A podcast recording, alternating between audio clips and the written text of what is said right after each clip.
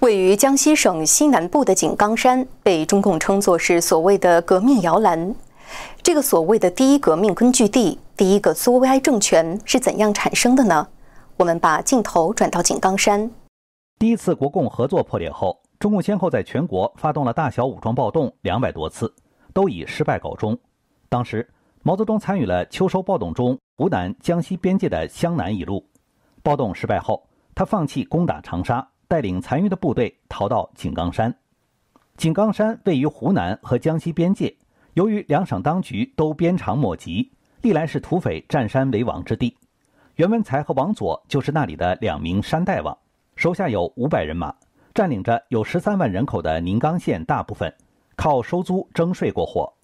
退到井冈山的毛泽东，通过土著出身的共产党员龙超清等人的介绍后，拉拢袁文才和王佐的土匪武装。送他们来福枪，又帮他们训练。井冈山这个最早呢是呃王作和那个袁文才他们在那里。毛泽东去收起义以后打了败仗以后呢，流窜到这个地方来。他听说呢井冈山有这些人住在上边，就把他们收编了。呃，他们就成了这个毛泽东红军的这个一部分。一九二八年二月，袁文才和王佐的土匪部队接受红军改编。成为红军第一军第一师第二团，两人分别任团长、副团长。毛泽东自此在井冈山建立了所谓的革命根据地。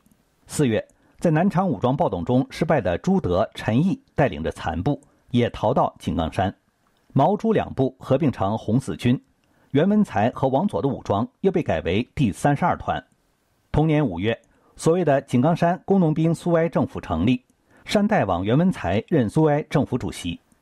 就连中共湘赣边特委负责人邓乾元，后来也在湘赣边界工作报告中说，边界的政权，也就是井冈山根据地的政权，并不是真正的共产党所领导的政权，而是与土匪合作的联合政权。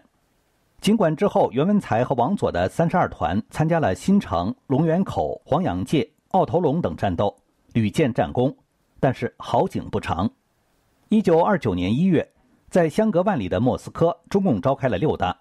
会议通过的对土匪的关系决议说，与土匪或类似的团体联盟，仅在暴动前可以适用，暴动之后亦解除其武装，并严厉镇压他们。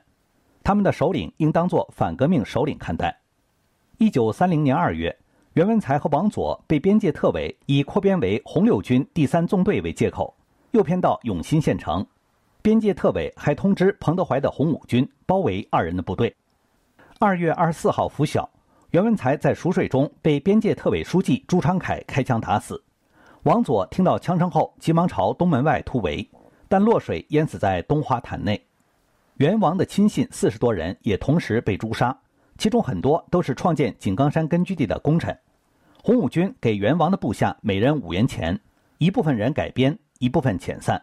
那这个就是共产党常用的这个手法。这两个人呢，对共产党来说的话呢，是外人，本来就是利用一下，一下以后就过河拆桥。不仅是对外面的人过河拆桥，就对自己人的话，其实也是。他杀自己人的时候，比可能杀敌人还要凶。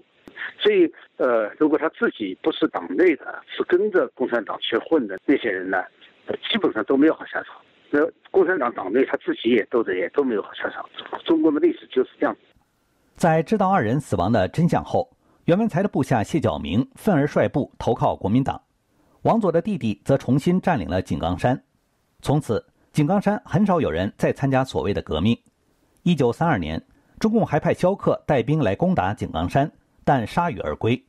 中共夺权后，分封了一千多将帅，而出身井冈山这个所谓摇篮的，只有孤零零一个少将。